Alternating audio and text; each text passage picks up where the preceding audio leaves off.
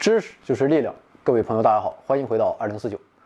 我们不知道有没有过统计啊？不过根据平日的生活经验来看，逛街的时候啊，或者是被逛街的时候，我们去光顾的商店里啊，绝大多数都是卖衣服的。那么确实啊，解决温饱问题啊，是所有人都不得不随时都要考虑的。饱的问题交给食物，而温的问题啊，就要靠衣服了。实际上，我们再想想看，我们几乎每时每刻都在跟衣服进行着全方位的接触，即使穿的再少啊，也还会把自己身体最隐秘的部位直接暴露给他们。也许啊，只有每天洗澡的十几分钟啊，我们才能分开。是的，没有错，衣服才是我们最亲密的爱人。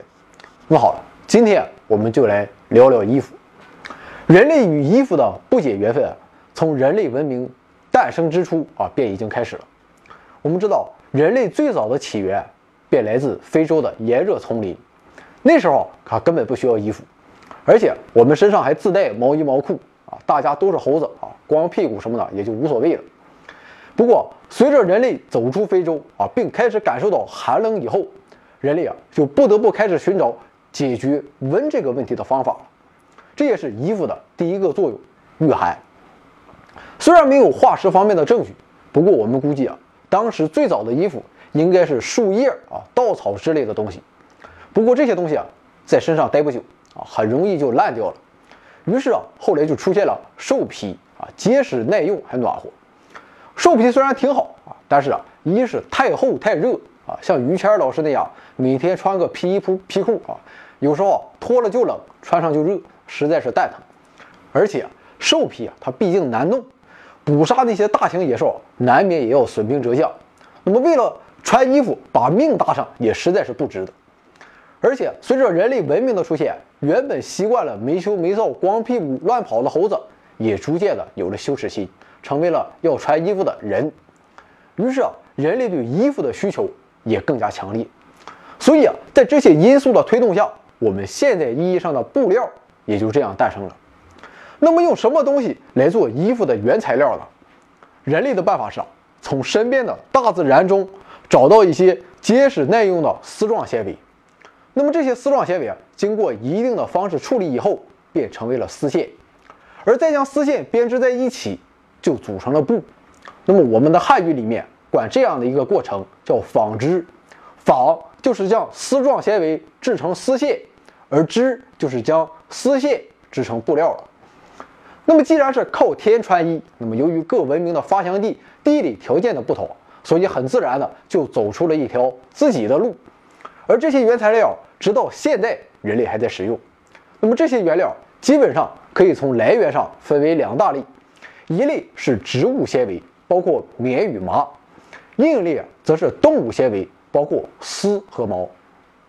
植物纤维啊。早在新石器时代就已经在世界各地出现。那么最重要的一种植物纤维啊，便是棉花。棉花是世界上产量最大、用途最广的天然纺织纤维。棉花纤维的物理强度啊不错，而且吸水迅速、干燥也快。那么由于干燥的时候水会蒸发吸热，所以啊，它是很好的夏衣材料。所以很多夏天穿的 T 恤啊，它都是纯棉的。不过棉花也是有缺点的，最重要的缺点。它就是缺乏弹性。那此外，由于棉花纤维的长短不一，有些短纤维过多的棉花它并不适合纺丝，而且短纤维啊容易让衣服起球啊，也会显著降低棉布的强度。棉花最早出现在公元前三千年的印度河流域啊，并在公元前五世纪经两河流域传入了欧洲，在公元前两世纪的秦汉时期传入了我国。另外，在公元前两千年。便在美洲发现了棉制品，这说明棉花很有可能比我们推测的更早，甚至是随着人类的进化一步步的走过了全世界。那么我们这里所指的白花花的棉花，其实并不是棉花的本体，在棉花植物开花结果后，内部的棉籽表面开始生长出长长的棉花纤维。那么当纤维生长到一定程度以后，会将果实撑破，从而露出白色的纤维。那么这时候的棉花才成为了我们最常见到的形象。长成摘下来的棉花球还是不能直接使用。那么由于纤维啊是从棉籽上生长出来的，那么在棉球内部它还是有棉籽的存在，所以啊并不能直接拿去纺线啊，我们需要先把内部的棉籽给取出来。那么在最早期啊，这一工作是需要手工完成的。不过到了十三世纪以后，除棉籽的轧棉机才开始出现。不过这是我们中国的情况，国外还有更晚，直到一七九三年才由美国人惠特尼发明，这就是惠特尼压棉机。那么除此以后的棉花，由于纤维之间被压缩的比较紧啊，不利于后续的纺线过程，所以啊，需要先将棉花纤维打蓬松啊。具体的方式啊，大家一定也知道啊，就是弹棉花，用一根长长的弓弦，利用弓弦的弹性将纤维打散，并除去其中的一些杂质。那么弹完的棉花在纺线之前，还要经过最后一道工序啊，就是梳棉或者叫擦条，将成团的棉花搓成长条状。那么这项工序啊，现在一般由专业的梳棉机来完成。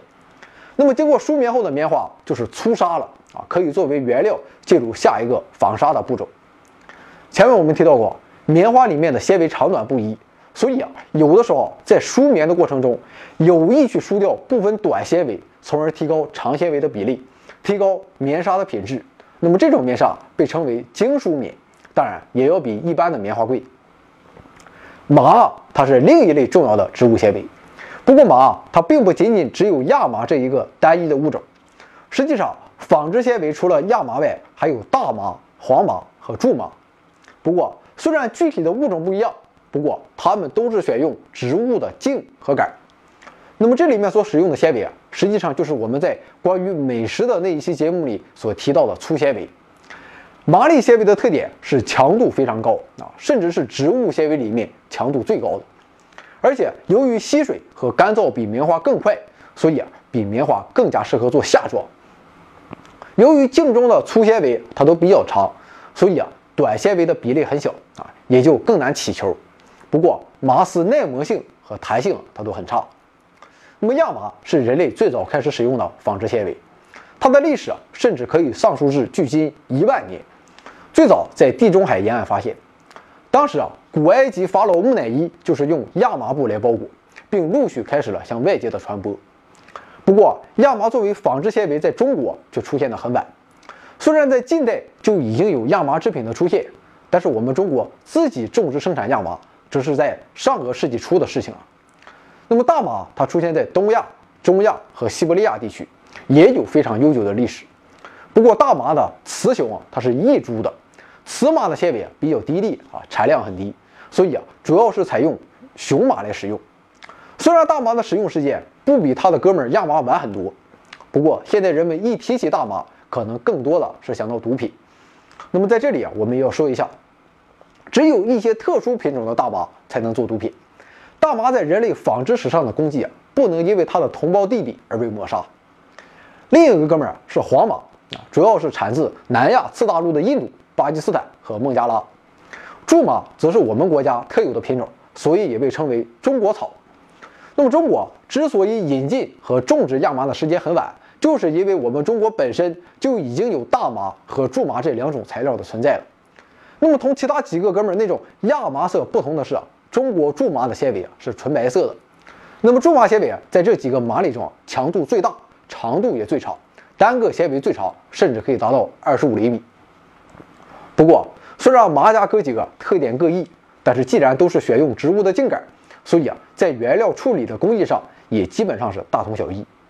由于有用的粗纤维啊都集中在表皮部分，所以第一步啊肯定就是剥皮了。那么剥下来的麻杆表皮里面主要由纤维素、木质素和果胶三部分组成，而我们需要的是其中的纤维素。古代人类啊主要采用加水长时间浸泡的方式来实现。啊，这被称为沤渍。那么在沤渍的过程中，麻杆皮啊首先吸水膨胀，然后部分可溶物被水溶解。那么这一阶段一般为六到十二个小时，然后啊便开始了较为漫长的生物过程。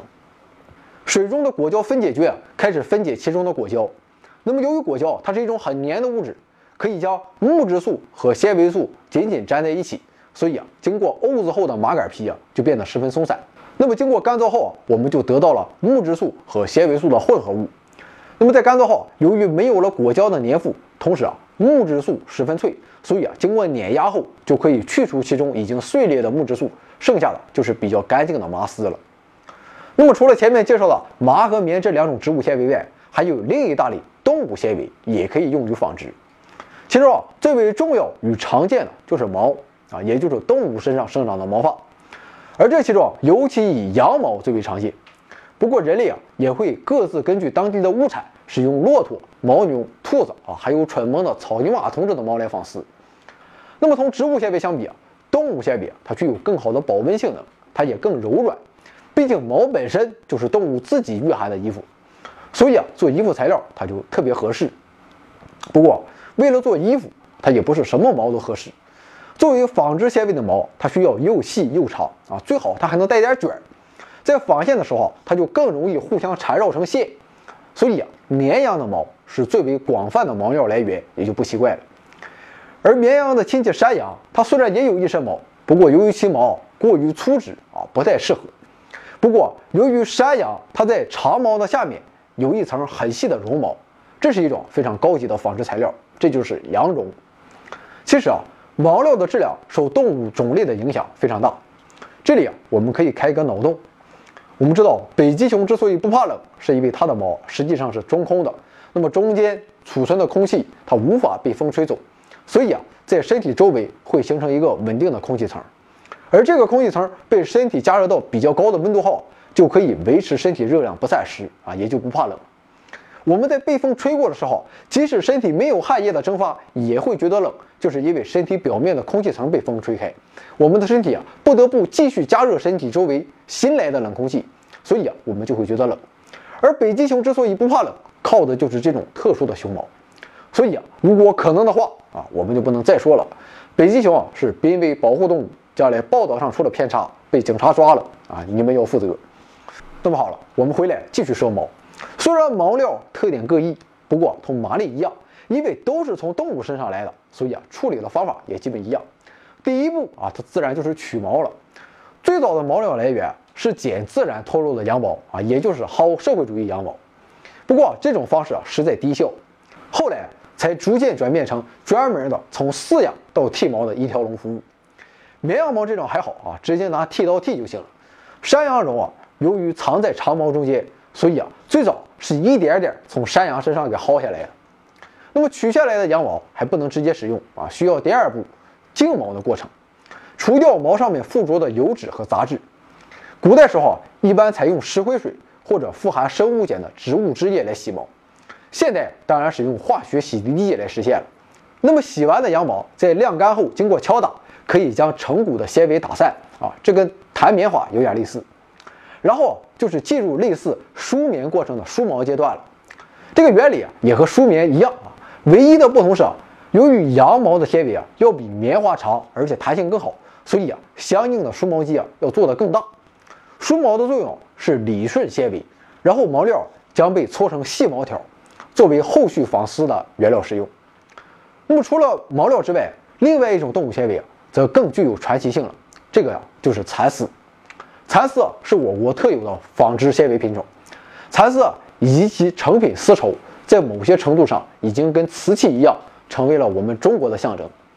那么蚕丝或者简称为丝，它具有跟其他天然纤维截然不同的特点，它也最为独特。首先，它的长度非常长。我们前面介绍过的最长的苎麻可以达到二十五厘米，而蚕丝的长度。别说用厘厘米来计量，甚至用米都不够。一般来说，春蚕的蚕丝啊，长度可以达到一千米以上；夏蚕的丝啊，稍微短一点，但也有七八百米长。所以啊，短纤维会有的那些起球啊、强度降低啊等等这些问题啊，是绝对不会出现在蚕丝上的。那么，由于蚕丝纤维的截面它呈三角形，而不是像其他纤维那样圆形，所以蚕丝本身啊，它就像个小三棱镜一样。会产生一种十分特殊的光泽。此外啊，蚕丝是所有天然纤维中最细的，直径大约只有十三到十八微米。也许大家没有概念，我们的头发丝啊，大约是在八十微米左右。这样你就知道蚕丝有多细了。而且蚕丝的亲水性好，水洗不会改变力学性质，也不会像羊毛那样产生静电。而且蚕丝的强度啊，一般来说都非常好。但是啊。蚕丝本身的主要成分啊它是蛋白质，所以啊非常容易受微生物的欢迎，长时间使用容易腐烂和老化，那么长时间暴晒，也会变脆变硬。蚕丝啊，是蚕在作茧自缚的时候所吐出的由蚕丝蛋白和丝胶构成的混合物。那么蚕丝蛋白，是一种近乎透明的物质，是蚕丝的主要成分。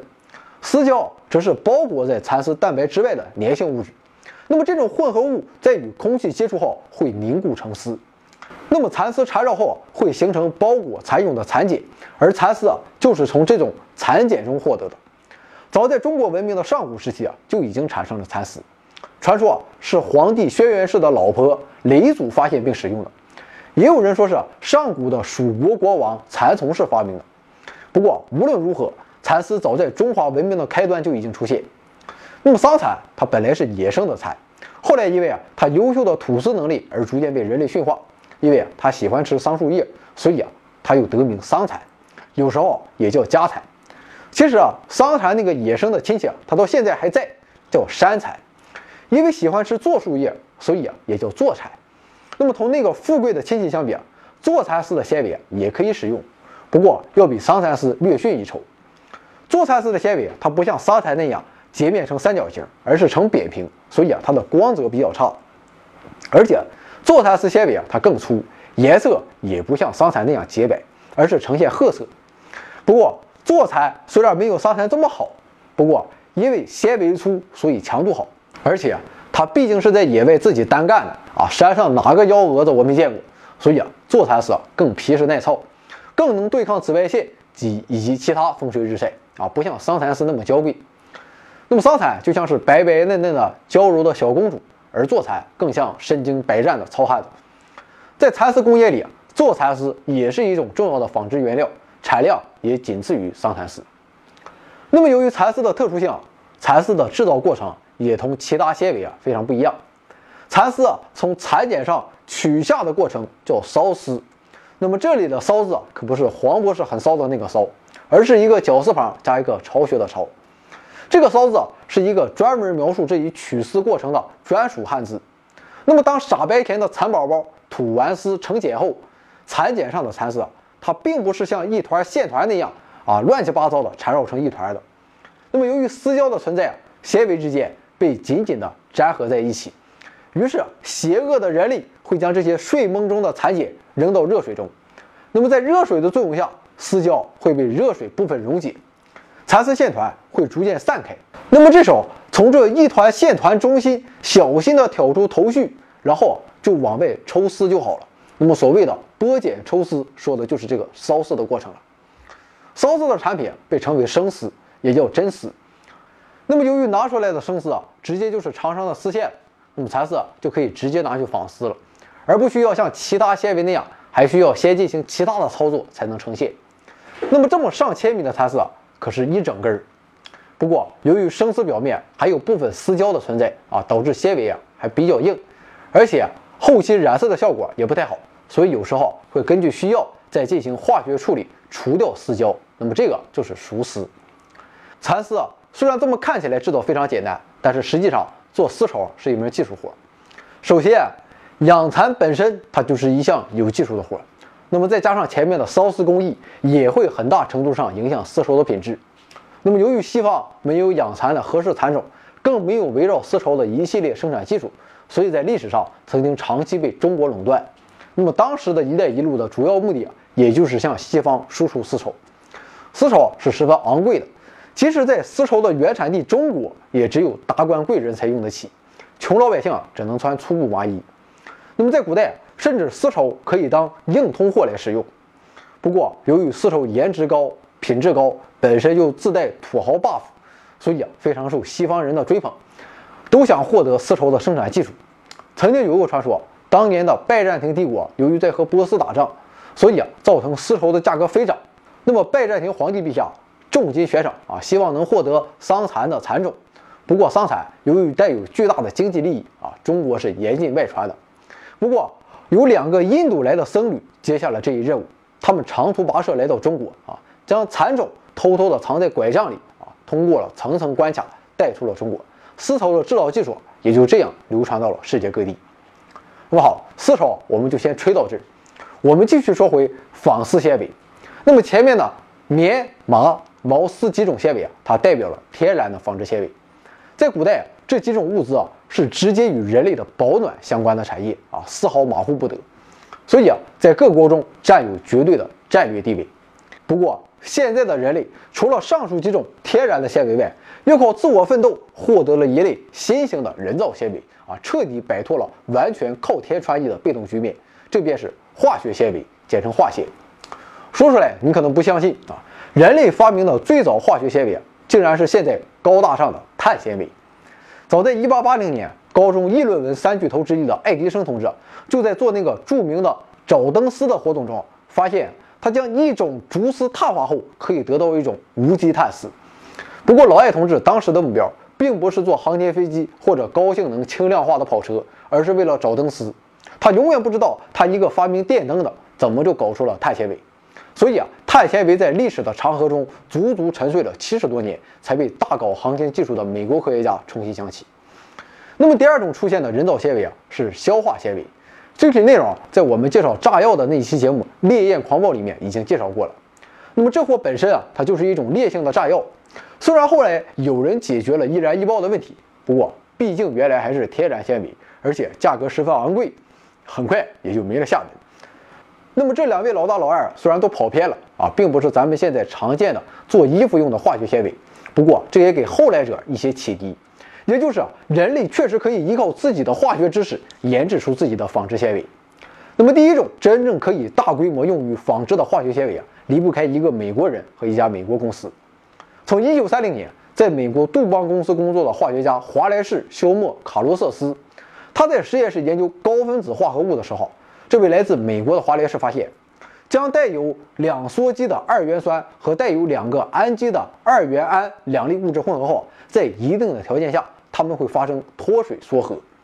那么跟氨基酸之间形成肽键相类似的这两种物质，形成了一种长链状的高分子化合物。那么这类物质被称为聚酰胺，这也就是后来大名鼎鼎的尼龙。那么当这种聚合物被纺成丝时，也被称为锦纶。聚酰胺由于具有强度好、耐磨等优点，很适合做成纺织纤维。那么，如何把化学反应得到的一整坨聚酰胺变成锦纶纤维呢？高分子聚合物与其他两种最常见的塑料和合成橡胶一样，它们所处的状态啊，受温度的影响很大，就跟一般的物质有固态、液态和气态一样。不过，高分子聚合物固体啊，由于长长的分子啊相互缠绕。它没有办法像一般物质那样加热后化成水，然后再化成气。那么在低温时啊，高分子聚合物呈现出一种坚硬的固态，它的性质啊有点像玻璃啊，这被称为玻璃态。在加热到一定程度以后，原本坚硬的玻璃态会逐渐软化。不过因为分子链的缠结不会流动啊，而是会像橡胶一样变得柔软而有弹性啊，这被称作橡胶态。虽然都是高分子聚合物啊，塑料则是在常温下处于玻璃态的物质。而合成橡胶则是在常温下处于橡胶态的物质，那么橡胶态再继续加热，可以逐渐变得越来越软，最后会像岩浆那样可以黏黏的流动，这被称为粘流态。所以啊，当时的杜邦公司的工程师就考虑啊，使用螺杆挤出机将固态的聚酰胺颗粒挤压加热后变成粘流态，然后啊在喷口处通过一个非常微小的小孔，将聚合物啊就像面条一样被挤压成非常细的细丝。那么与此同时啊，出口的丝被进一步拉伸变细，同时啊，在旁边的风机开始对细丝吹冷风来降温，最后啊回到了稳定的玻璃态上。那么合成纤维啊就这样被制造了出来。那么在老东家杜邦公司的推动下，锦纶很快在几年内就被推向市场。那么最早的锦纶是被用来做女性丝袜，由于耐磨不破，而且当时啊正是刚面世的时候，价格也不菲，所以啊迅速在美国上流社会火了。就跟现在的爱马仕皮包一样，有些穷姑娘买不起丝袜，就会请人在自己的大腿上画上丝袜的花边啊，仿佛就好像自己也穿了丝袜一样。那么，同样的热潮也席卷了欧洲。在二战结束后，留在欧洲的美国大兵啊，依靠手中的巧克力和丝袜啊，不知道解救了多少欧洲的失足妇女。那么，尼龙的面世啊，大大改变了人类靠天穿衣的历史。不过，虽然尼龙有这样的突破，但是还有一些问题。主要是尼龙啊，它虽然强度高、耐磨性好，但是它的水溶性很差，所以啊，穿起来不透气儿，很不舒服，而且它还容易起静电。同时啊，由于在不同场合下需要的纤维类型也不同，所以啊，其他种类的人造纤维啊也陆续被开发出来。那么到现在，人类已经开发出了一大批人工合成的化学纤维，包括涤纶、氨纶、腈纶、丙纶等等一系列材料，已经可以几乎完全取代天然纤维用来做衣服了。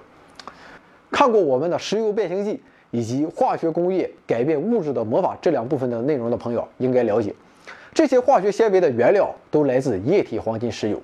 所以啊，同古代的棉、麻、毛一样，现代的石油之所以是重要的战略资源。这也有化纤的一部分功劳。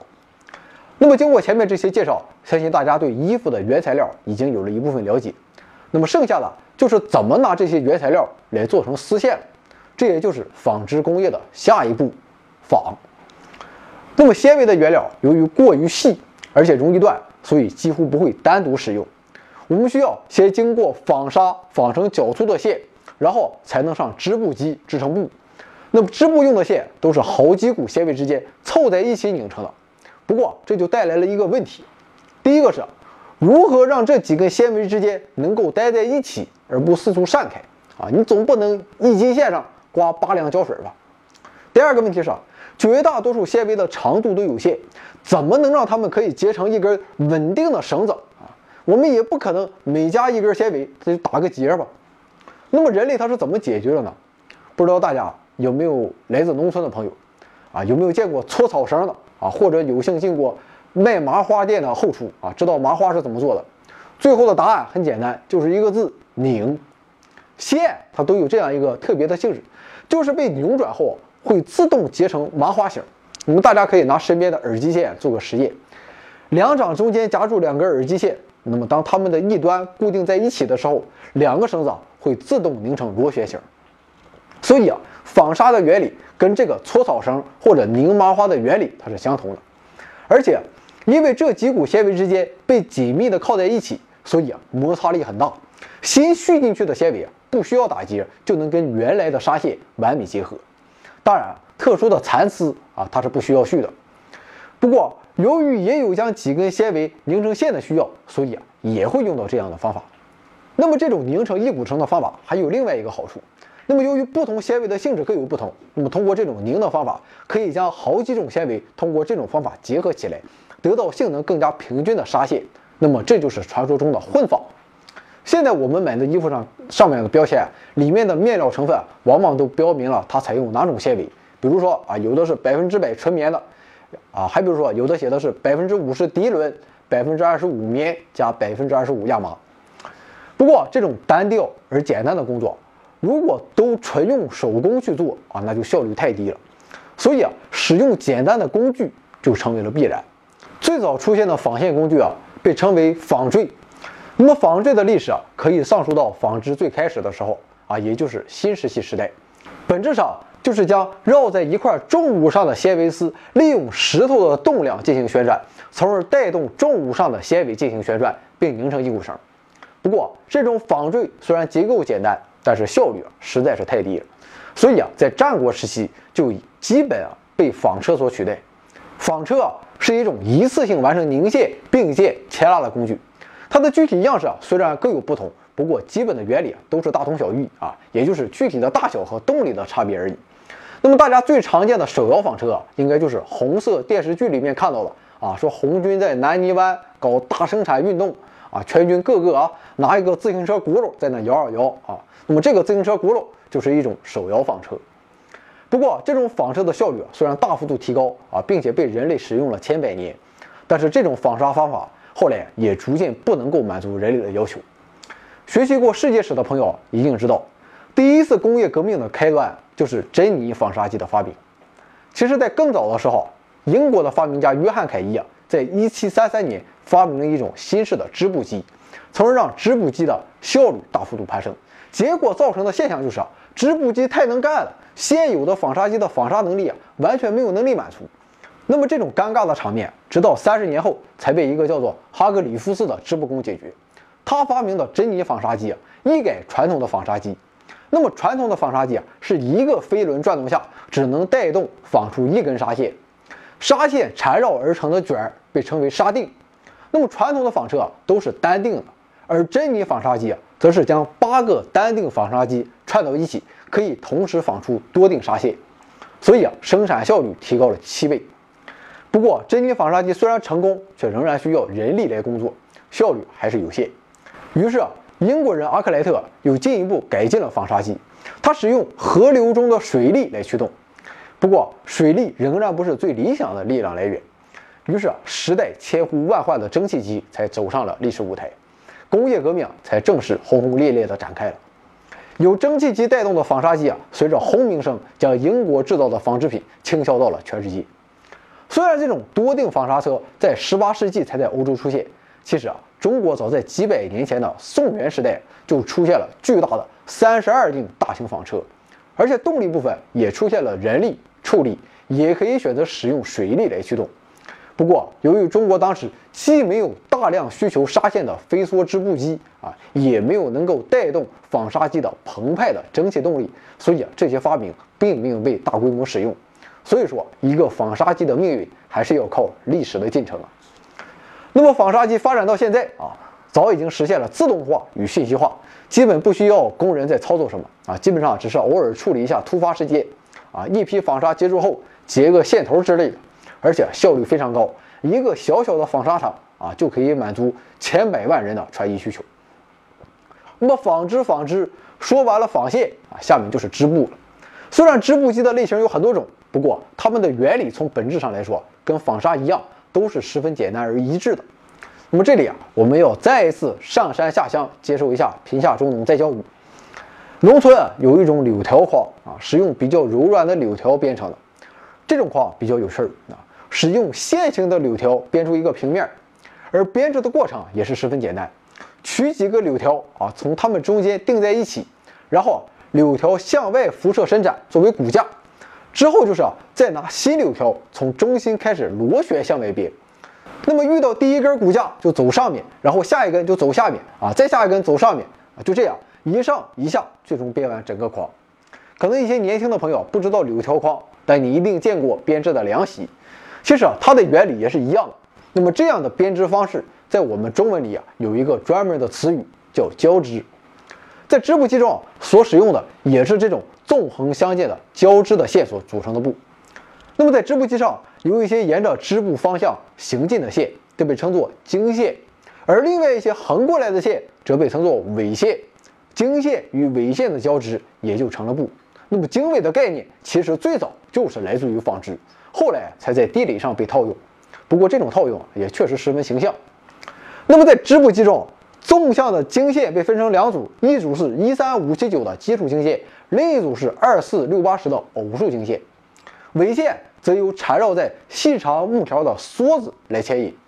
在织布机工作的时候，首先是奇数经线在上，偶数经线在下，然后梭子带着纬线从两组经线之间穿过，于是。第一条纬线就被安放好了，那么然后就是下一步，两组经线调换位置，偶数线在上，奇数线在下，那么梭子再带着第二根纬线再次从它它们中间穿过，那么第二条纬线就完成了。然后啊是下一步，再次两组经线调换位置，那么如此循环往复，布就一寸一寸的织出来。那么同时啊，在有的织机上。为了实现间隔的两组经线的来回调换，需要再加一组线啊，各自调出一根线来控制它们的位置。那么这就是第三种线，被称作综线。那么综合的综，经纬综三组线啊，这就构成了一个织机的基本结构。所以啊，无论织机现在有多么复杂，它们的原理都是这个。最早的织机啊，也就是人类的纺织技术最早开始的时候所使用的织机啊，是非常简陋的啊，被称为手经指挂。将尾线固定在两根木棍上，然后用脚蹬来保持线的紧绷。那么这种简陋的织机啊，甚至不使用棕线，完全靠中间塞的木杆来将两组分割开。每走一针尾线啊，就要来回抽换中间间隔的木杆。所以在上古时代，布是非常耗时耗力的产品。那么当时的文武断机杼，一刀剪下去，多长的辛勤劳动就这么没了。也足见当时孟母对孟子这个熊孩子有多么生气。那么后来随着文明的发展，这种原始的织机开始了发展，开始了引入了棕线，那么织机的效率开始提高。不过依然难有质的突破，并一直沿用到了近代。真正有着革命性进步的织机啊，要数前面那个造成纱线供不应求的飞梭织布机。那么同传统的手动穿梭相比啊，飞梭机设置了一种机梭器啊，可以将梭子快速的来回击打，来为纬线穿针引线。那么这样就大大的加快了织布的速度。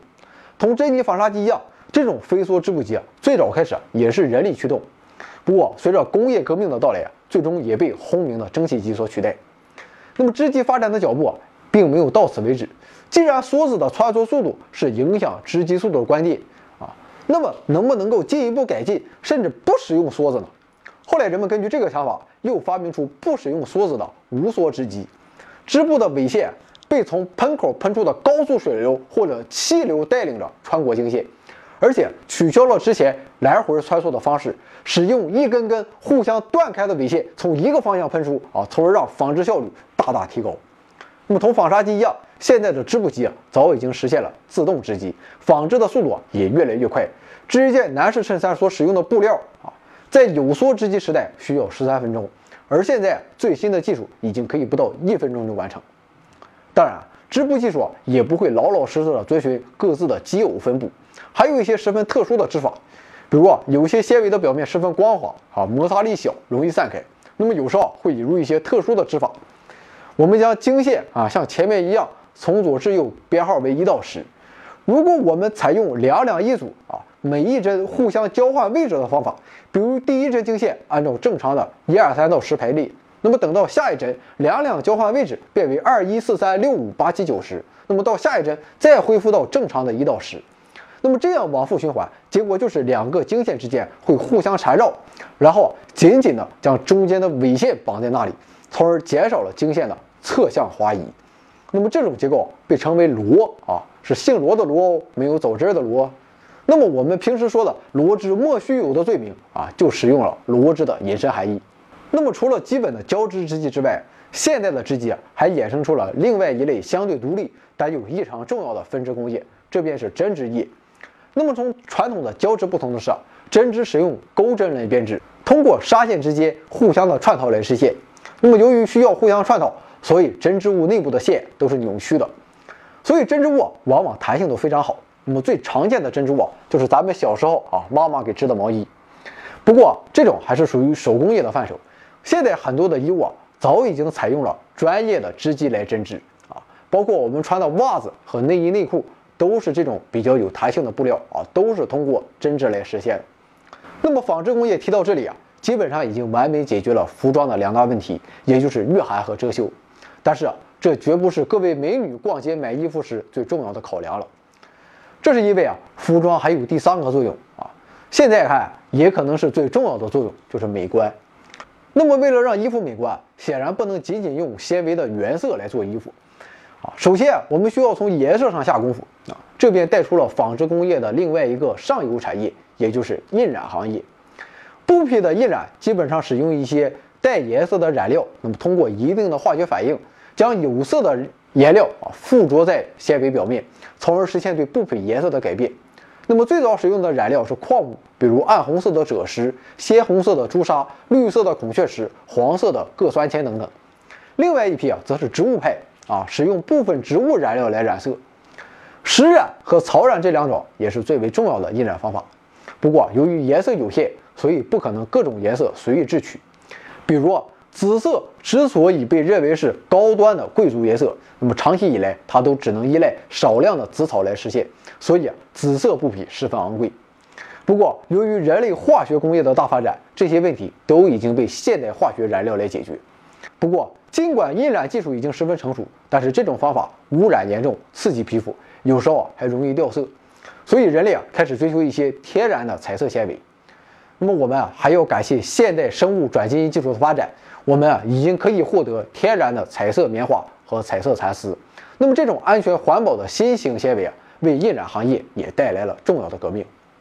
不过，人类啊，当然不会仅仅满足于改变布匹的颜色。有的时候，人们希望在布料上加上更多、更复杂的图案。那么，实现这一目的啊，人类现在有三种方案，也就是印花、绣花和提花。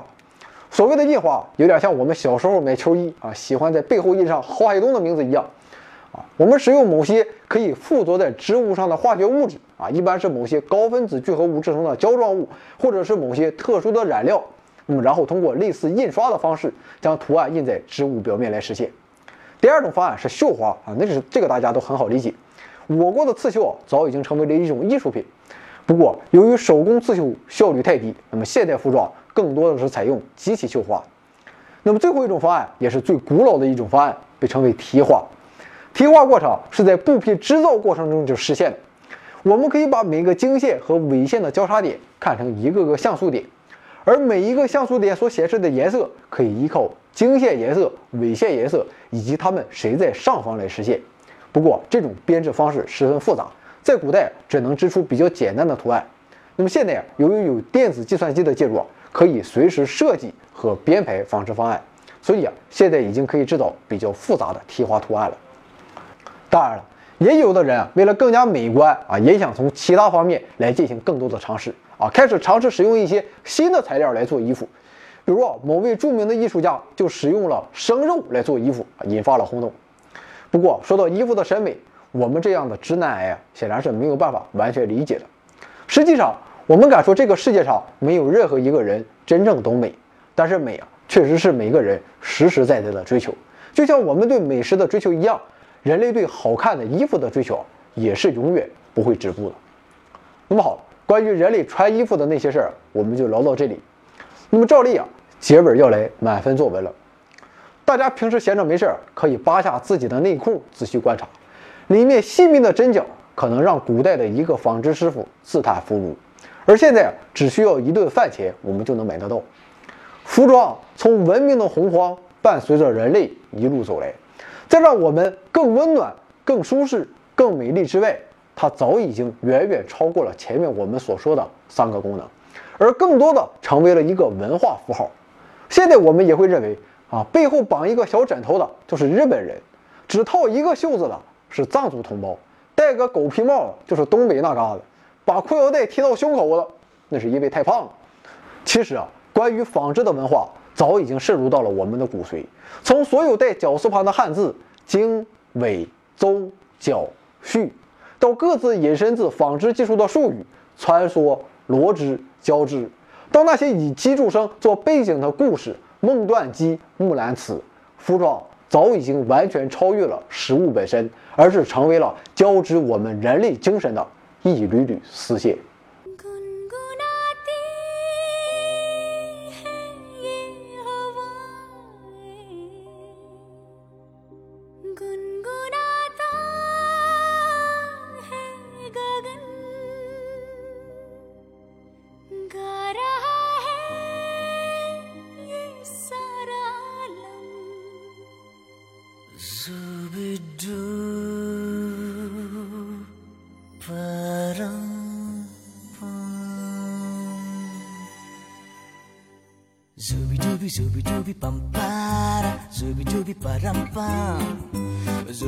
so be doing that, Jacob Pagel, stupid man.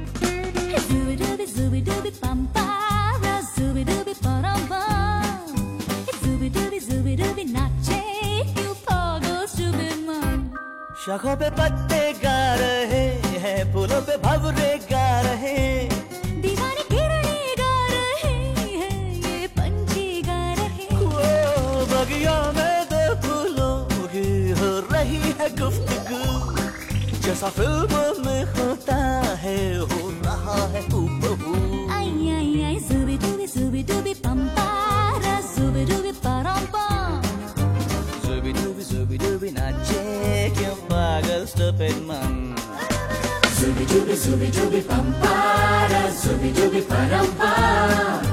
Zubi dubi zubi dubi nache क्यों पागल आज हम आपको ढोकले के साथ साथ पुदीने की चटनी भी बनाना सिखाएँगे ये चटनी बड़ी निराली है। ये न सिर्फ़ खाने के लिए बल्कि लोगों का चरित्र समझने के बड़ी काम आती है। तो थोड़ा पुदीना राहुल की दृष्टि आपके साथ में घर से हट चुकी है।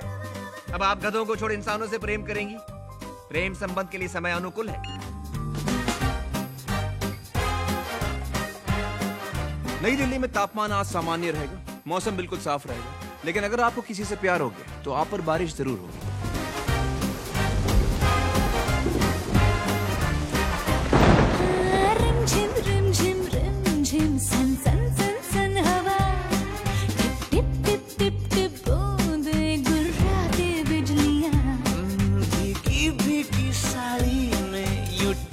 लगाती तू film.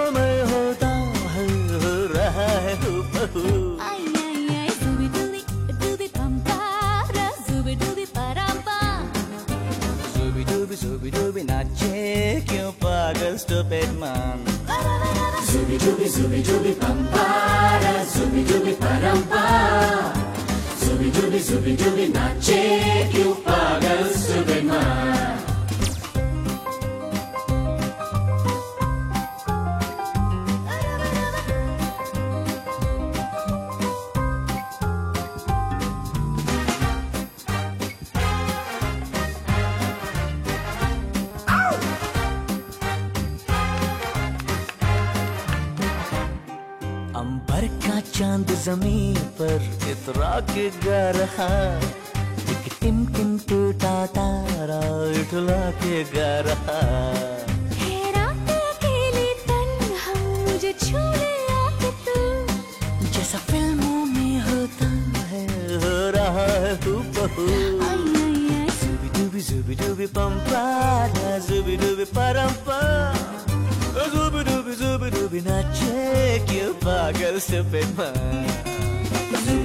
Scooby-Dooby